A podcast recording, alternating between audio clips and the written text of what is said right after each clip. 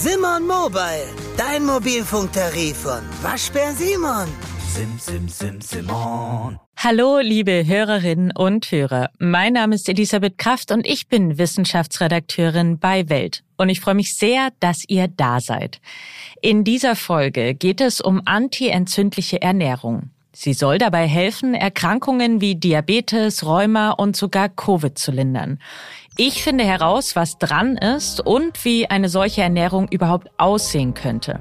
In unserer Rubrik gehe ich außerdem der Frage nach, wie und warum wir Gänsehaut bekommen. Aha. Zehn Minuten Alltagswissen. Ein Podcast von Welt. Es gibt etliche entzündliche Erkrankungen. Angefangen bei einer Angina, die wahrscheinlich jede und jeder von uns schon einmal hatte über Gelenkentzündungen bis hin zu chronischen entzündlichen Erkrankungen wie Schuppenflechte oder Morbus Crohn. Kurzum, entzündliche Prozesse, die spielen bei unglaublich vielen körperlichen Leiden eine Rolle.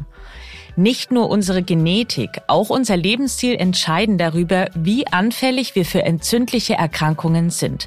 So sollen Betroffene neben medikamentösen Therapien auch von einer bestimmten Ernährungsweise profitieren. Und zwar von Lebensmitteln, die entzündungshemmend wirken. Welche das sind und welche Entzündungen sogar noch anfeuern, das weiß Professor Dr. Andreas Michalsen. Er ist seit 2009 Chefarzt der Abteilung für Naturheilkunde im Immanuel Krankenhaus Berlin. Herr Michalsen, wie groß ist denn der Einfluss unserer Ernährung auf unsere Gesundheit? Der Einfluss ist sehr groß. Also von allen möglichen Formen des Lebensstils, Bewegung, Stress, Schlaf ist die Ernährung der bedeutendste. Und wir sagen heute, dass unser Lebensstil, das muss man sich klar machen, etwa für 80 bis 90 Prozent aller chronischen Erkrankungen verantwortlich ist. Also das ist wirklich eine Menge. Bestimmte Lebensmittel, die feuern aufflackende Entzündungen ja erst so richtig an. Welche Lebensmittel sind das denn zum Beispiel? Also einschränkend muss ich natürlich sagen, es ist nicht für jeden Menschen so. Es gibt da wirklich eine individuelle Komponente. Aber wenn ich es mal im Durchschnitt formuliere, dann sind die beiden am stärksten entzündungsfördernden äh, Nährstoffe, das sind die gesättigten Fette. Das ist das, was wir in Butter, Speck, Wurst, äh, äh, Fleisch haben. Und dann sind es die tierischen Proteine. Interessanterweise, Protein ist ja an sich nützlich, aber ein zu viel kann entzündungsfördernd sein. Als drittes muss ich vielleicht noch sagen, heute haben wir viele künstliche Zusatzstoffe im Essen, hochverarbeitete Nahrung. Und das fördert auch Entzündung. Welche Lebensmittel würden Sie denn sagen, wirken im Gegensatz dazu eher entzündungshemmend? Es ist eigentlich ganz einfach. Es sind erstens mal Pflanzen, die entzündungshemmend sind und je pikanter, je farbiger, je bunter, je prächtiger diese äh, Pflanzen sind, desto äh, entzündungshemmender äh, sind sie auch in unserem Körper.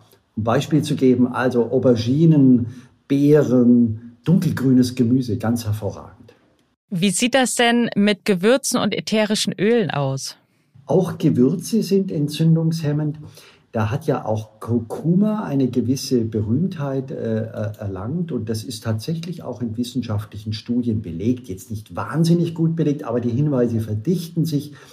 Es ist äh, für Kurkuma klar, aber beispielsweise auch Ingwer oder Kreuzkümmel, Safran. Es gibt für viele Gewürze Laborstudien oder kleine äh, Studien, bei Menschen, die belegen, das ist entzündungshemmend. Also insofern empfehle ich immer, ein großes Gewürzregal immer in der Nähe der Kochtöpfe zu haben und überall viele Gewürze reinzuschmeißen. Mal ein ganz konkretes Beispiel. Wie sehe denn ein Abendessen aus, das mir jetzt hilft, Entzündungen einzudämmen? Ja, also ideal wäre, man, man macht eine kleine Gemüsepfanne oder ein Backblech mit äh, Gemüse. Und ja gut, man kann auch nicht immer alles haben, aber das kann wirklich, das kann Zucchini, Auberginen, Paprika, Chicorée ist sehr gut, bitteres Gemüse ist, ist sehr gut. Dann würde ich, wie gesagt, da viele Gewürze dazu packen. Und ein Stoff ist auch noch entzündungshemmend, das sind die richtigen Fette, die richtigen Öle. Und da gibt es dann zum Beispiel das Leinöl. Das soll man aber nicht erhitzen. Das würde ich erst zum Schluss drauf machen. Zum Beispiel mit Kartoffeln, sehr lecker. Die kann man dann auch noch äh, untermischen. Oder das Olivenöl. Hilft denn antientzündliche Ernährung auch Entzündungen vorzubeugen? Jein, also es ist so, dass man, es gibt ein genetisches Risiko für entzündliche Erkrankungen, wie Rheuma jetzt beispielsweise. Das kann man durch die Ernährung nicht ganz abschaffen. Ne? Aber es ist schon so, dass man sein Risiko reduzieren kann, wenn man sich entzündungshemmend, pflanzenbetont ernährt. Und es kommt noch ein dritter Punkt dazu.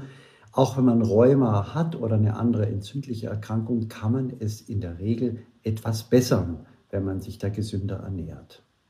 Stimmt es denn als letzte Frage, Herr Michalsen, dass antientzündliche Ernährung auch dabei helfen kann, Symptome von Long- und Post-Covid zu lindern?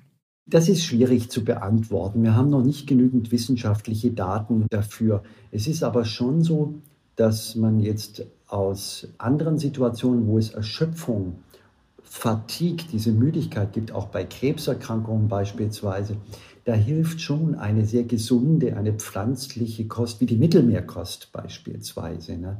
Aber ehrlicherweise fehlen da jetzt Studien zu Long-Covid, Post-Covid, als dass ich da sichere Aussagen treffen könnte. Das war Dr. Andreas Michalsen. Vielen Dank für Ihre Expertise. Sehr gerne, danke auch. Warum machen wir das? Psychologische Phänomene erklärt. Wenn wir frieren, wenn wir ein Musikstück hören, das uns bewegt oder uns fürchten, dann bekommen wir Gänsehaut. Aber warum eigentlich? Nun, Immer dann, wenn wir Angst, Ekel, Freude, Erregung oder Kälte spüren, ziehen sich die Haarmuskeln unter unserer Haut zusammen und richten so unsere Haare auf. Dafür sorgen die Nerven in unserem Körper. Gleichzeitig wird die dazugehörige Teigdrüse verdichtet und so entsteht auf unserer Haut eine kleine Erhebung, die in der Summe als Gänsehaut bezeichnet wird. Gänsehaut ist ein Reflex, den wir nicht steuern können und ein Schutzmechanismus unserer Haut, der unseren haarigen Vorfahren weit mehr brachte als uns heute. Damals verhinderte Gänsehaut nämlich, dass der Körper auskühlt. Dadurch, dass sich bei Kälte viele Härchen aufstellten, entstanden isolierende Luftkissen, die den Körper schützten. Bei Tieren funktioniert das bis heute so. Irgendwann allerdings, da verloren unsere Vorfahren ihre dichte Körperbehaarung. Kleidung und warme Feuer machten sie schlicht überflüssig. Die Gänsehaut allerdings, die blieb. Doch warum passiert das auch bei starken Emotionen? Eine Theorie lautet, unser Körper aktiviert Gänsehaut als Schutzfunktion auch dann, wenn wir uns emotional bedroht fühlen. Wer Gänsehaut bekommt, muss also mit irgendeiner Art negativer Emotion konfrontiert sein. Kurzum, wenn wir beim Hören unserer Lieblingsmusik oder beim Schauen eines Films Gänsehaut bekommen, dann womöglich deshalb, weil die betreffende Szene oder der Refrain besonders spannend sind und uns deshalb bewegen.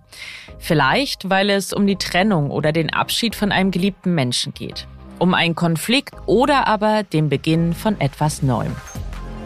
Wenn euch unser Podcast gefällt, dann tut mir doch einen riesengroßen Gefallen und abonniert ihn auf den Plattformen. Bei Spotify und Apple Podcasts, da könnt ihr uns außerdem eine Bewertung dalassen. Über fünf Sterne freuen wir uns natürlich am meisten. Wenn ihr darüber hinaus Lob, Kritik, Anregungen oder Themenvorschläge habt, dann schickt sie uns doch per Mail an wissen.welt.de. Und damit wünsche ich euch einen fabelhaften Tag. Eure Elisabeth Kraft.